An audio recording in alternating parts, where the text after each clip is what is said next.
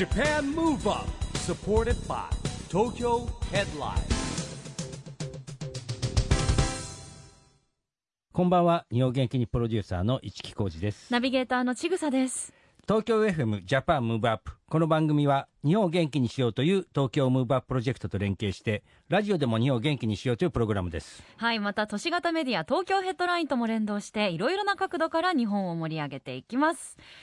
さあ今週も早稲田大学リサーチイノベーションセンターで開催されたビヨンド2020ネクストフォーラム日本を元気にジャパンムーブアップ総合セッションの模様をお届けします。市木さん、はい。今回のテーマは何でしょうか？今回お届けするテーマはですね SDGs 学習カリキュラムです。あのこれはね、えー子どもたちに SDGs を学んでもらうのに分かりやすくですねえーどんな授業ができるかなっていうのをですね、えー早稲田大学の研究所とおデロイト・トーマツグループでですね考えたものなんですね。まああのそんなような内容も含めましてですね、えーこのセッションにはえーなんとそのプロジェクトに参加した大学生も参加してます。そうなんですね。幅広い世代が参加したんですね、はい。パネラーにはリクルートスタディサプリ教育 AI 研究所所長の小宮山理恵子さん。経済産業省サービス政策課長兼海外展開支援室長兼教育産業室長。デジタル庁参事官の浅野大輔さんデロイトトーマツコンサルティング合同会社 SDGs 学習カリキュラムメンバーの松本隆弘さん。早稲田大学学生の奥田壮太さん。そしてファシリテーターは早稲田大学グローバル科学地融合研究所所長の朝日徹さんです。それではその模様をお聞きください。ジャパンムーブアップ。サポーテッドバイ東京ヘッドライン。この番組は東京ヘッドラインの提供でお送りします。えーそれではトークセッションに移りたいと思います、えーテーマは SDGs 学習カリキュラムです、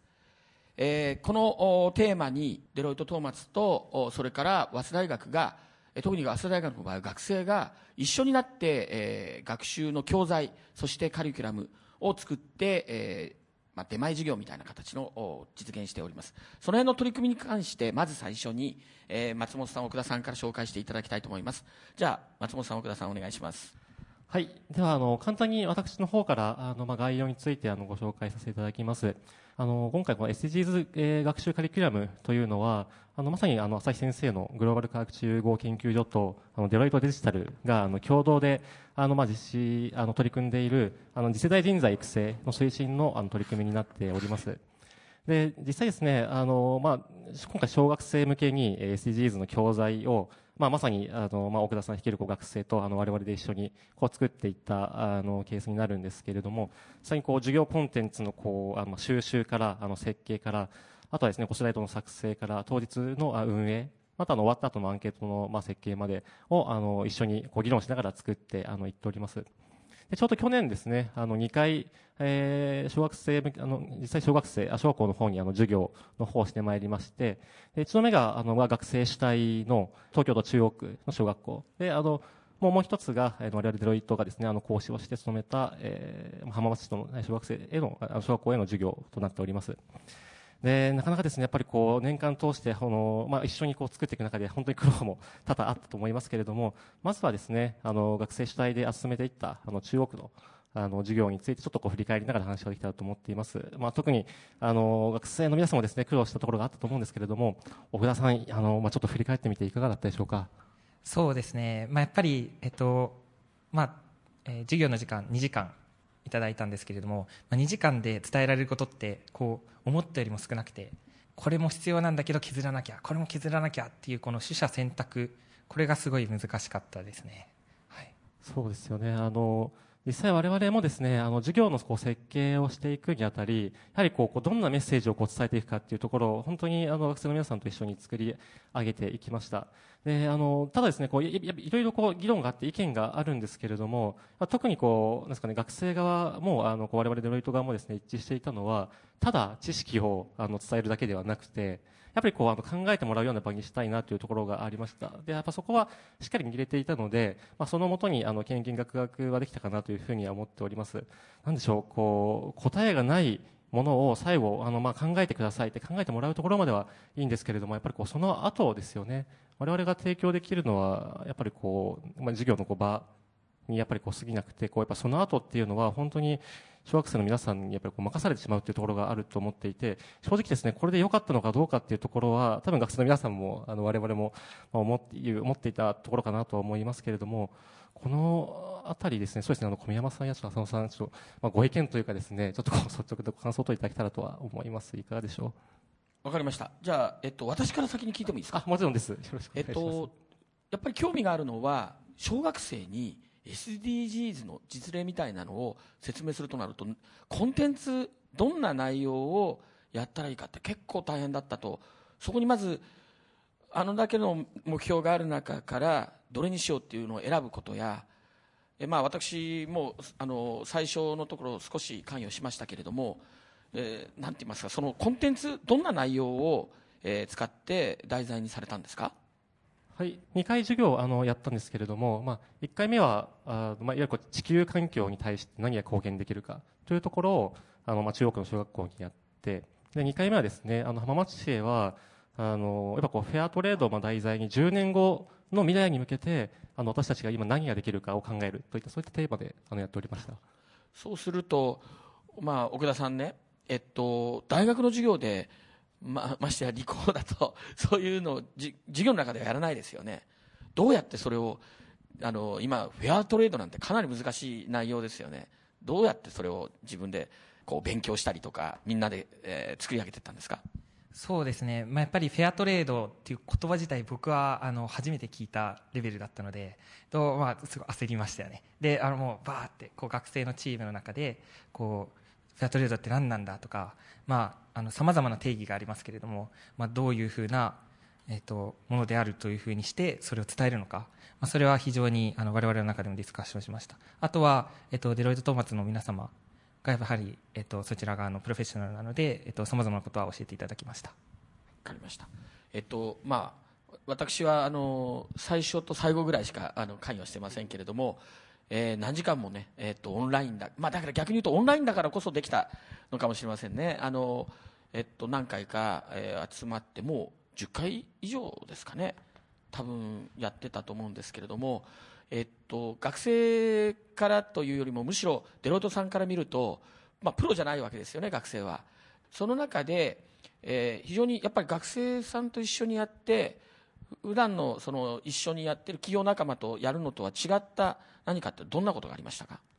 そうですね、やはりこうあの我々はですね、あのもちろんこうまあ深くこう調べて、あのしっかりこうロジックを組んで、でまあ最終的にはこうより良い授業を作るあのまあ体験していただきたいとやっぱりこうところから行くんですけれども、なのであのまあ比較的ちょっとこうあのまあ最短距離といいますか、あのしっかりこうロジックとして組み上がったものをあのまあ比較的大事にするような傾向があるんですけれども、やっぱり学生の皆さんは本当にこうもう率直にやっぱりこうまあ疑問であったりこう思ったことをやっぱりこう率直にこうあの発信してあのくださるっていうところがやっぱりこう非常にあの新鮮で、実際我々もハッとするやっぱり場面が多々ありました。じゃあ実際にじゃああのそういった立場で考えてみたらどうかっていうところをですね、やっぱりこう一から考えていくと、やっぱりこうもうちょっとここは深掘った方がいいねみたいな、やっぱりそんな場面も多々あったので、はいあの我々が想定していないようなですね、そういったあのまあ意見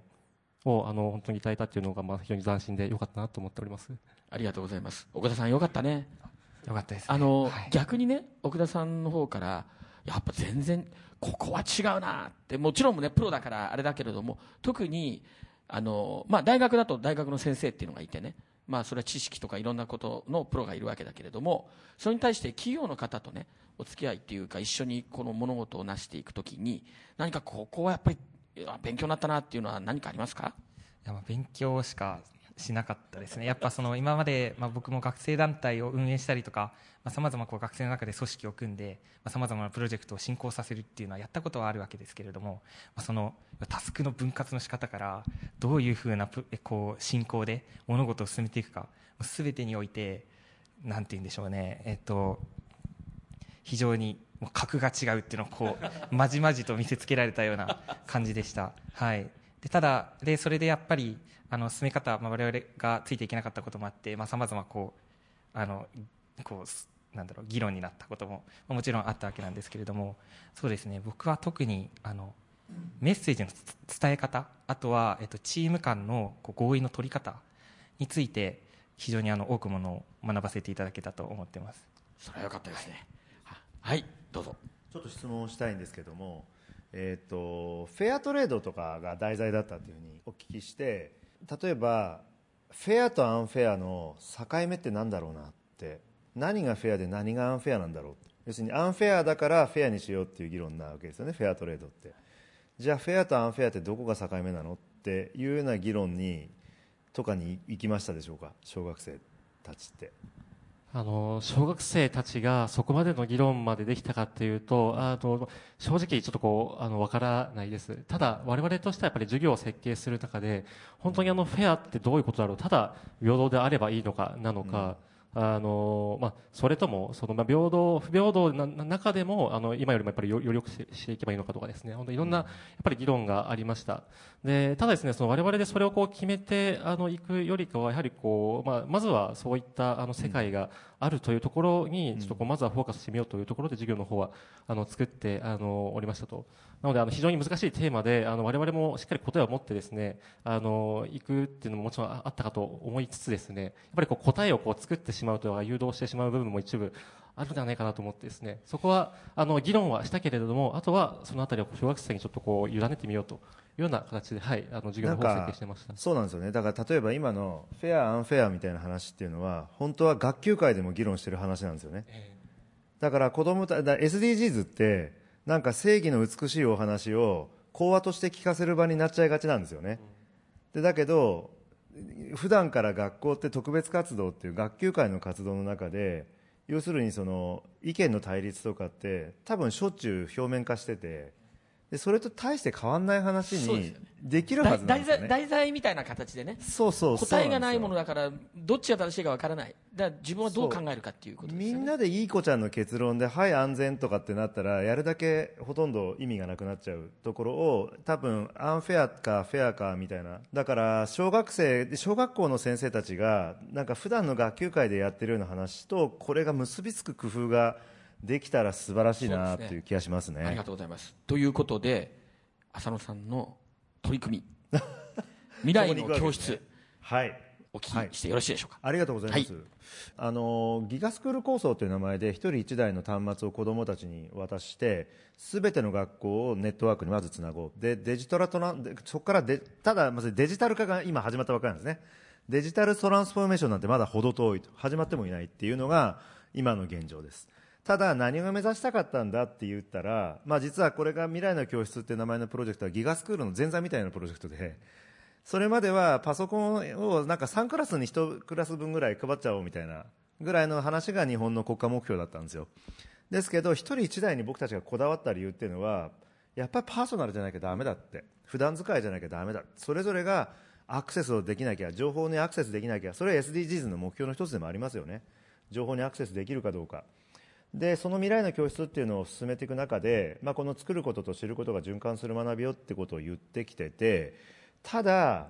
えっと、その世の中に価値を生み出すとかそういったことの主体になりうるなな全ての子どもたちがそうなる、えっと資質をどうやって身につけるかってところに教室あこの教育の本質があるんだとすれば今日の SDGs の議論っていうのは基本的には主体性を持った個人が集まって社会を形成して初めて実現されるんでしょっていうことを考えるときっとこのままいくと日本人と SDGs は全く無縁のものになっていくだろうなと。でそういう危機感を持ってます。だから教育が変わる。でそれによって主体性を持った当事者意識を持った子たちがたくさん出てくる。その子たちが学びを作っていくってことなんだろうと。で今日別にですね、えっとまあ、いろんなものを持ってきたんですけども、えっとちょっとですね最初にお話ししたいのがこれ科学技術云々の話とかに行く前の話で実はみんなのルールメイキングプロジェクトっていうのを僕らやってましてでこれ NPO 法人の語り場さんって NPO と一緒に私たちが今やってるプロジェクトです。でこれオンラインでこの生徒さんとあとは外部の大人とが、えっと、ネットワークでつながりながら何してるかって言ったらこれですね変な校則を持ってる学校はみんな集まれっていうプロジェクトなんです それ随分大胆ですね。すごい。これやっぱり先生が要するにその先生もいかがなものかなこの校則って思ってる。だけどなんか自分たちが変え変えちゃ面白くないだろうっていう。要するに生徒たちに考えさせたいって思ってくれる学校をまず今ネットワーク全体でいうと56校あるんですけどでそこをつないでやってるんですねでこれちょっとめくっていただくとねこんな風景でこの、えっとやってる中である高校でやったのが髪型の規制を2ブロック禁止みたいなのがあってでそれを生徒たちが廃止したいって言ったわけです。でもうち僕らのこのルールこのこのプロジェクトのグランドルールは必ずどんなへんてこなルールにでも必ず理由があるから理由を特定するとこから始めるっていうのをルールにしてるんですね。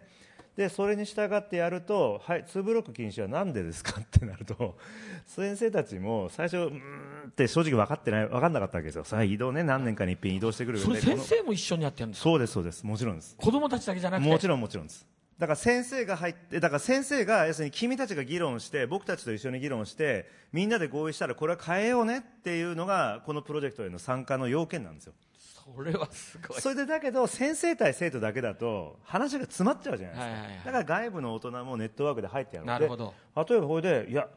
やっぱりこれ就職に不利なんじゃないかとかって先生が言った。でそしたら分かりましたと。じゃあ本当かどうか調べましょうって言って地元の企業にバーって聞いてもらったら誰も気にしてません。当たり前なんですけど。だったらやめませんかこの規制みたいな話になってたわけですよ。なるほど。でだけど僕なんでこの話したかっていうと要するにそのこれで子供たちは要は要するに不合理なものは変えてよい。で目的は何だったのか。身だしなみなんでしょと。身だしなみっていうのはここんな細々したことをいちいち細かく決めておくことじゃないんじゃないのかみたいな。とか。でそれでちょっとでいろんなことでルールを変えたっていう経験をこの子たちはしたわけなんですよね。論理的に物事を考えてルールを変えたと。で次なんですけど。で何が変わるかって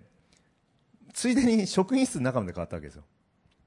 要するに言い出せなかったと。僕も私も先生たちですね。変だなと思ってたんだけど。裸の王様みたいな感じですかね。そういやもうやっぱりねあとはやっぱりこうだったべきって言われちゃうとやっぱりそうかもってなっちゃうんですね。なるほどね。でだから先生も本当はそう思ってたと。なるほど。でなんとなくででなんとなくね僕は SDGs の話全体そうなんですけどやっぱりねこうやって本当にそもそも何なんだこれはっていうところの、そもそも論に立ち返る空気を作れるかどうかでそのためには何ができる？そそこから何かが始まる？みたいな話があるなと。なんかやっぱりちょっと SDGs ってやっぱりなんかこ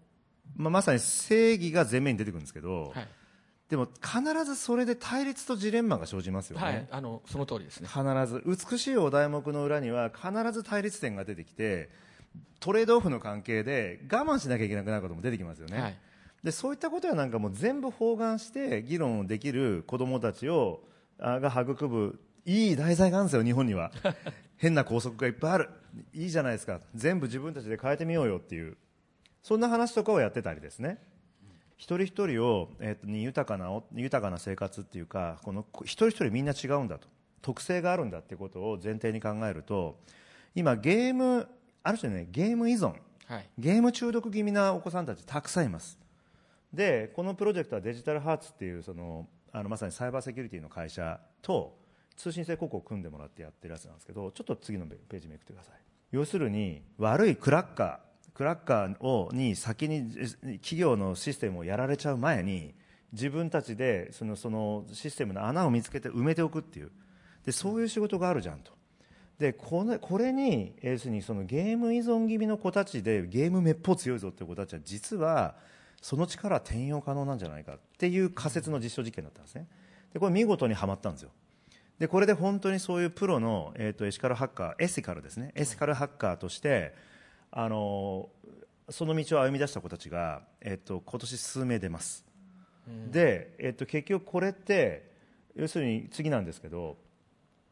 この何がって言ったらこの福祉一人一人がいろんな条件抱えてますよね。私も眼鏡してますけど眼鏡かけ眼鏡かけちゃダメって言われたら生きてられないわけですよ。でだけど眼鏡かけていいよっていうの同じように要するにそのその子がはまれる環境を作ってあげればいい、はい。でそれが要するに心理的に安全で多くの依存先と使える道具があってで仕事が次に乗っかってる。でそして学びがある。要するに仕事って書いてあるのは夢中になれる何かだと思うんです。別に就職じゃないでそれで、えっと、普通学校の先生たちに言うこういう話するといや浅野さん、ま、学びが真ん中で仕事が上に来るんでしょと。だって、ま、勉強してから就職するんだからとか言われるんですけどそうじゃないんだと。要するにこの子たちにとっては夢中になれる仕事から学びにはがぐるぐる回り出すんだでそれでさっきの要するにサイバーセキュリティっていうまさにこれからのもう社会の世界中の必要なインフラを支える子たちが出てくるっていう。なんかこここのイメージなんですよ。でだけど学びと仕事と福祉でこれが全部両立している状態っていうのがなんか SDGs の、えっと、ちゃんと回る社会のある種の基本かなと、で最後にもう一つちょっと紹介させてください。ちょっと進めてください。えっとねあそうこれです。この、えっとこここですね。経産省の STEAM ライブラリーっていう、えっと、ウェブライブラリあのデジタルライブラリーをあの今公開してますこれ何かっていうとまさにさっき先生もおっしゃってたみたいな何のテーマで探求しますかってすごい大変なわけですよ。ででこれは基本的に中高生をで主に、えっと、高校生メインターゲットにしてます。ただ、まあ、中高生でだだけど小学生でも多分背の楽しめる子たちは全然いけちゃうんじゃないかと思うんです。要するにまさに今大学の先端的な研究課題とかあのあとは NGO が、えー、と日本日本人がやってる世界の NGO が取り組む社会的課題とかいろんなものをここの中にライブラリーに載っけてます、でそこのテーマを考えていこうっていう入り口ライブラリーを作ってます。でこれを、えまあ、本当無料でいくらでも見れますんで見ていただいたりとかするとちょっと次のページですがこのまさに右の左の方です。社会課題から入る。例えばそのタンザニアの未電化地域を電化するぞみたいな話とか。すごいですねいろんなですね。でじゃあ電化っていう話題もでもその日本日本と同じグリッドシステムをやるのがタンザニアみたいな面積広いけど人口密度がすごく素である国にとってはいいのかどうなのかみたいな話とかもあります。だから要するに単に理系の知識だけじゃないんですよね。でだから理分離融合で社会稼働に本当に取り組むってどういうことなんだろうっていうのの入り口がここにあります、でこういうのやなんかをぜひ、えーっとこれからこれ未来の教室の一大プロジェクトになってるんですがもう本当にこれから特に今年から高校生の探究学習の時間がぐっと増えます。はい。でだから入試もこれからきっと変わるでしょうと。でその中でこういうものを使って SDGs SDGs そのもの自身を疑ったりもしても面白いんじゃないかと思います。でだけど SDGs を考える時の対立とジレンマを味わうようなその入り口としてこんなものをつく使っていただけたらなと思っています。ちょっとじゃあ私からの提案でした、ありがとうございます、はい。あの実はですね私グローバル科学史融合研究所でつい2週間前にあの高校生に今度金融教育が始まるっていうことでそしたらこのライブラリーにあるんですよね。あそうなんですよ。早稲田大学にそれ作っていただいでね。の我はい。々先生が、あのやってくださっていてでその内容が大学生が聞いても十分学べる、十分学べる。ええ。だからそういうような SDGs の実は小学生中学生高校生を目線に作ったものがはい。案外大学生にね、いけるっていうのがあるんですよね、あと今、浅野さんが言って僕はすごく大事なことだと思ったのはまず一人に一つこの、えー PC を与えるっていうことで、これまでの高度成長時代っていうのは平均的にみんな同じように学んで同じような答えが返ってくることを、まあ、良しとしていたのが一人一人が自由に例えば何かを調べろって言ったら調べ方も10人と色いろんなやり方があると。でそれを推奨しないといけない時代になってる、はいそれなぜかというと世界にはいろんな考え方があっていろんな文化があっていろんなレベルあの生活のですね、そうするといろんな考え方が出てきた時にそれが受け入れられるかどうかっていうのはすごい大事であってで SDGs の中の一つでもあるんですけどそういういろんな多様性を認めたりとかいうところにも実はそのたった PC1 台を与えるだけで考え方や学び方が変わってきますよね。そういうことだと思いますね。あとはさっきのフェアトレードの話もそうなんですよね。結局情報、あれって結局相場っていうものをその人々が知るっていうことの価値ですよね。一体自分の卸してるこの卸値っていうのはフェアなのかアンフェアなのかがそれを見ないと分かんないわかんないし、分かるんだったらば分かる。だからだからあのすねあのすまいわゆるセルフォンあ携帯電話を渡したことがそこからいろんな農業の構造っていうものをですね揺らしていくきっかけにもなったわけですし、そうですね同じことなんですよね。はい、ありがとうございます。えっと、小宮山さん、まさにルワンダで、えルワンダというのは皆さんご存知ですか？実は ICT 教育がものすごい進んでます。で、そこには、あの、今言われたような PC とかを与えたりとかして、学びを、デジタル化をまずやって、それで、生活のレベルを上げていくということに、まあ、成功していると言われているわけですけれども、まあ、そういう中に、つい最近まで、えールワンダに本当に足を運んで、えー現場で教育を、まあ、やられている、まあこれは SDGs に後付けになるぐらい先をせやられてるんですがその辺のことをちょっと小宮さんに紹介していただけたらなと思います、はい、先生ありがとうございます。あの今ご紹介いただいた通りアフリカの中でもルワンダは ICT 教育とても力を入れようとしているところでございます。アフリカのシンガポールになるというふうに政府も言っておりましてかなり意気込んではおるんですけれども一方であの、まあ、小学校の教育の学力の状況を見ると特に理科と算数がですね非常に弱いということで、えー、一人一台 PC を配るということは始まってはいるんですけれどもまだ完全には、えー、備わってないんですね。ただ政府としても、えー、この何年かで全て普及させたいというふうに考えておりましてまた先生にもですね一人一台あの配るというふうに、えー、施策をすでに打ち出しておりますので実はもう何年かしたらその、ま、もちろんネットワークの環境とかっていうのはあるんですけれども日本に一部追いついてくるんじゃないかなというふうにあの思ってます。あの国のサイズとしても1200万人ぐらいしかいませんのでで面積は四国ぐらいしかありません。ですのでもう初めにやろうってなればですねその普及はちょっと早いんじゃないかなというふうに思っています。でルワンダっていうと皆さんの中でもホテルルワンダという映画はねご存知の方多いかもしれません、ね、約30年前にですね同国では130万人ぐらいが虐殺されたということが起きましてその30年後の今えー、ICT 教育で国を、まあ、成り立たせていこうということで非常にその勢いのある国になっています。であの私もですね SDGs って言われてあ確かにルワンダの教育に従事してるってことは、えー、それすなわち SDGs に少し尽力させていただいていることになるのかなというふうに思いまして知らないうちに SDGs に、はい、あのサポートしているという形で、はい、おります。はいあの先にねそのやるべきことっていうのをやってみたらとかこれはやるべきだと思って取り組んでいたらそれが SDGs の中になっていくとこれ一番実はね本当はあるべき姿でそういう教育っていうのはすごい大事なんじゃないかなと思うんですよね。そうですね。で、SDGs も17ありますけれども、これとこれとこれができてるんじゃないかみたいなことを周りから言われて、初めて認識したんですよね。あ、確かに、あの、1番もそうだし、4番もそうだし、みたいな形で。なので、なんか子供にそういう機会を提供するときにも、SDGs だからこれよとかっていうよりも、知らないうちにやってたら、実は SDGs のこれに当てはまるよねっていう言い方があってもいいかもしれないなっていうふうに思いました。うん、なるほど。ここでそろそろ、まあ、もっといろいろ話したいところではありますけれども、えー、っとそれぞれにですねアクション宣言ということで、えー、一人一人から、えー、その内容と説明をしていただきたいと思います、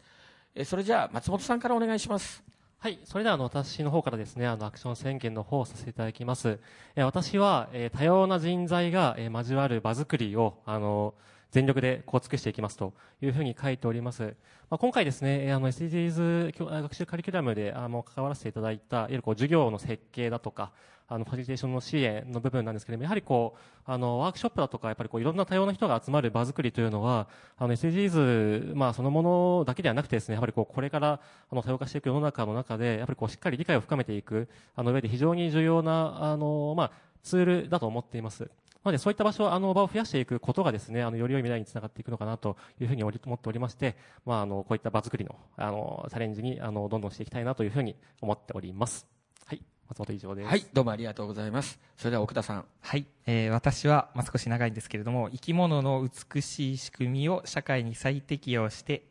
美しい地球を守る研究者になりたいというふうにあのさせていただきました、えっとまあ、僕は大学では生物を専攻しているんですけれども、まあ、何が生物の何に惹かれたかってやっぱその無駄のない洗練されたシステム。でそれがもう地球が生まれてから現在に至るまで全てこう選択的に進化してきた、まあ、この仕組みっていうのをこういかに社会に適用できるか。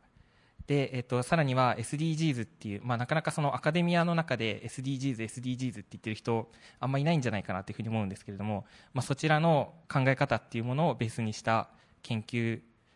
を進めていけるようなエシカルな研究者になれればなというふうに思ったりしています。はい、はい、どうもありがとうございます。じゃあ小宮山さんお願いします。はい、私はですね、簡潔に Just Do It というふうに書かせていただきました。SDGs というとすごくなんか壮大なことをやんなきゃいけないとか、大きなことやんなきゃいけないとか、最初の一歩をすごく大きく踏み出さなきゃいけないっていうふうに思ってしまうかもしれないんですが、自分ができることからやっていけばいいんじゃないかと。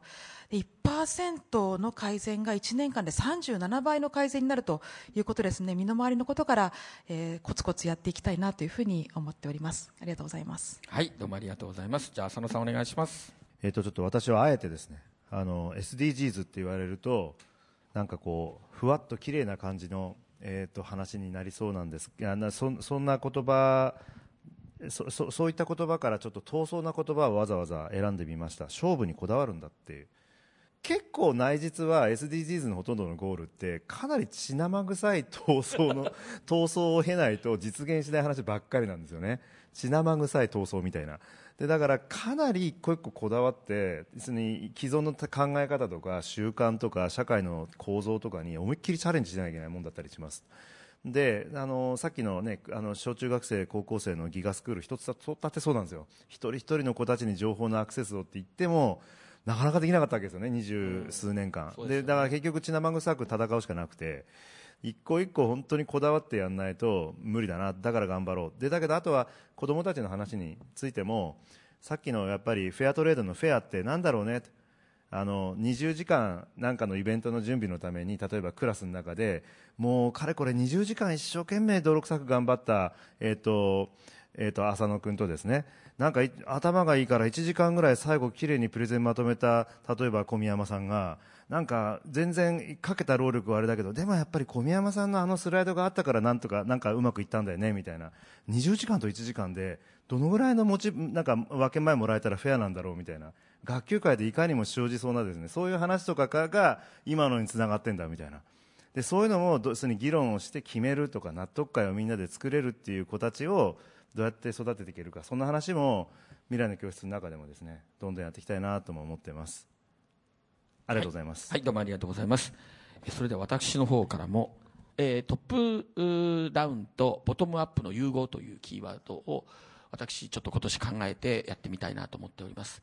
えっと、今、世の中が、まあ、どことは言いませんが、トップダウンのいろいろな意思決定や、それから、まあ、政治や、それからアカデミアや、それから企業、これが求められています。これは非常に、えー重要なことだとは思います。だけれどもトップダウンだけで本当にやっていっていいのかと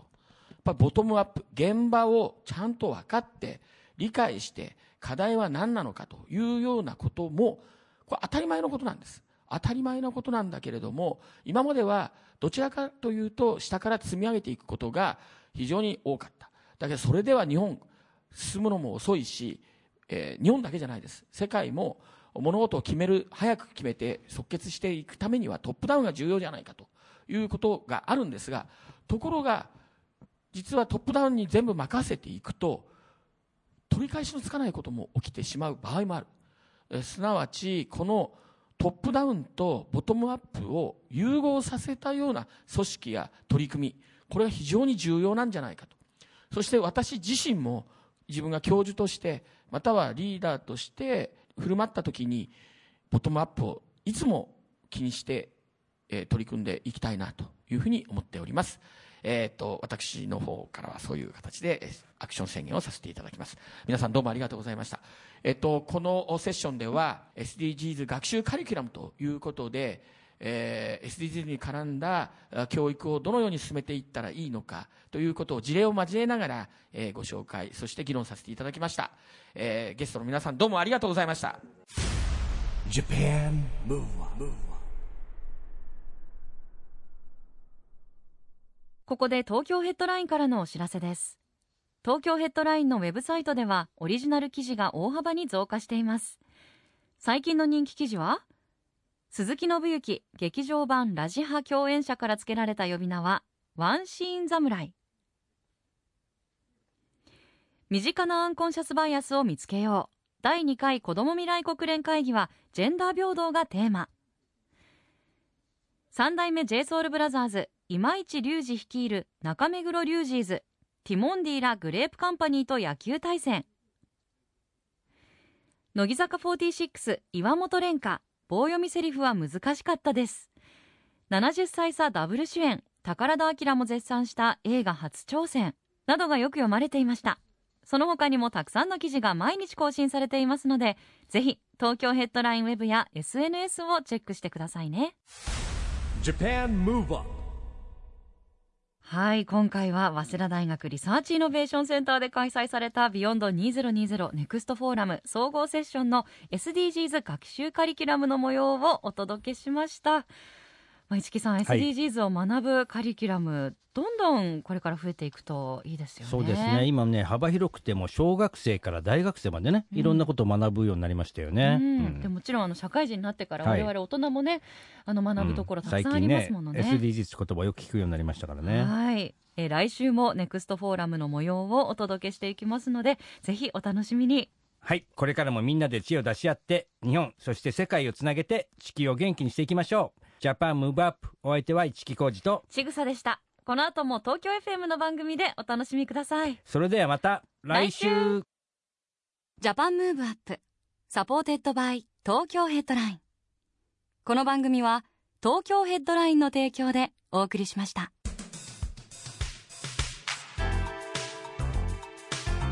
Japan Move Up